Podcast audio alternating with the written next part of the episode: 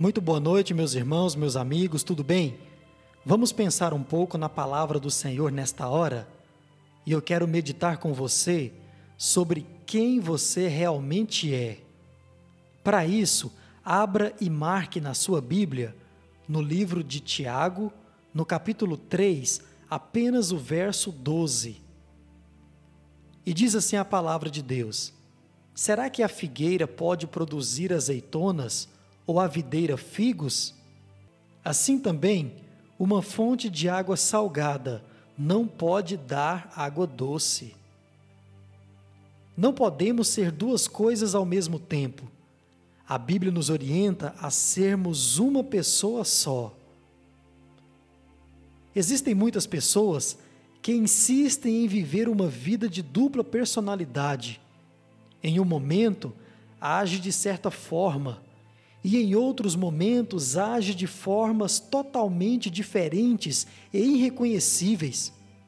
Mudamos nosso comportamento repentinamente e, pior que isso, agimos das mais variadas formas, dependendo da pessoa que estamos lidando no momento.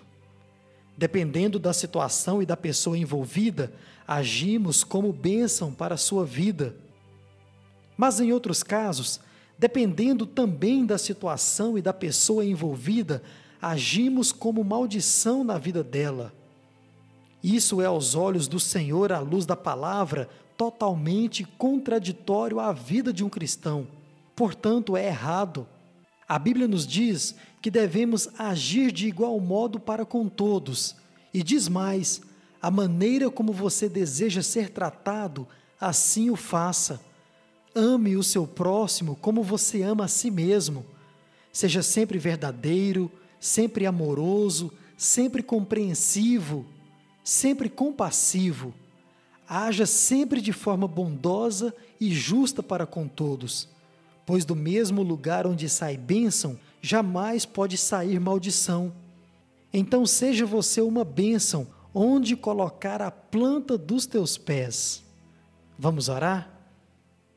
Deus Santo e Eterno, me ajude em meio a essa dificuldade em minha vida.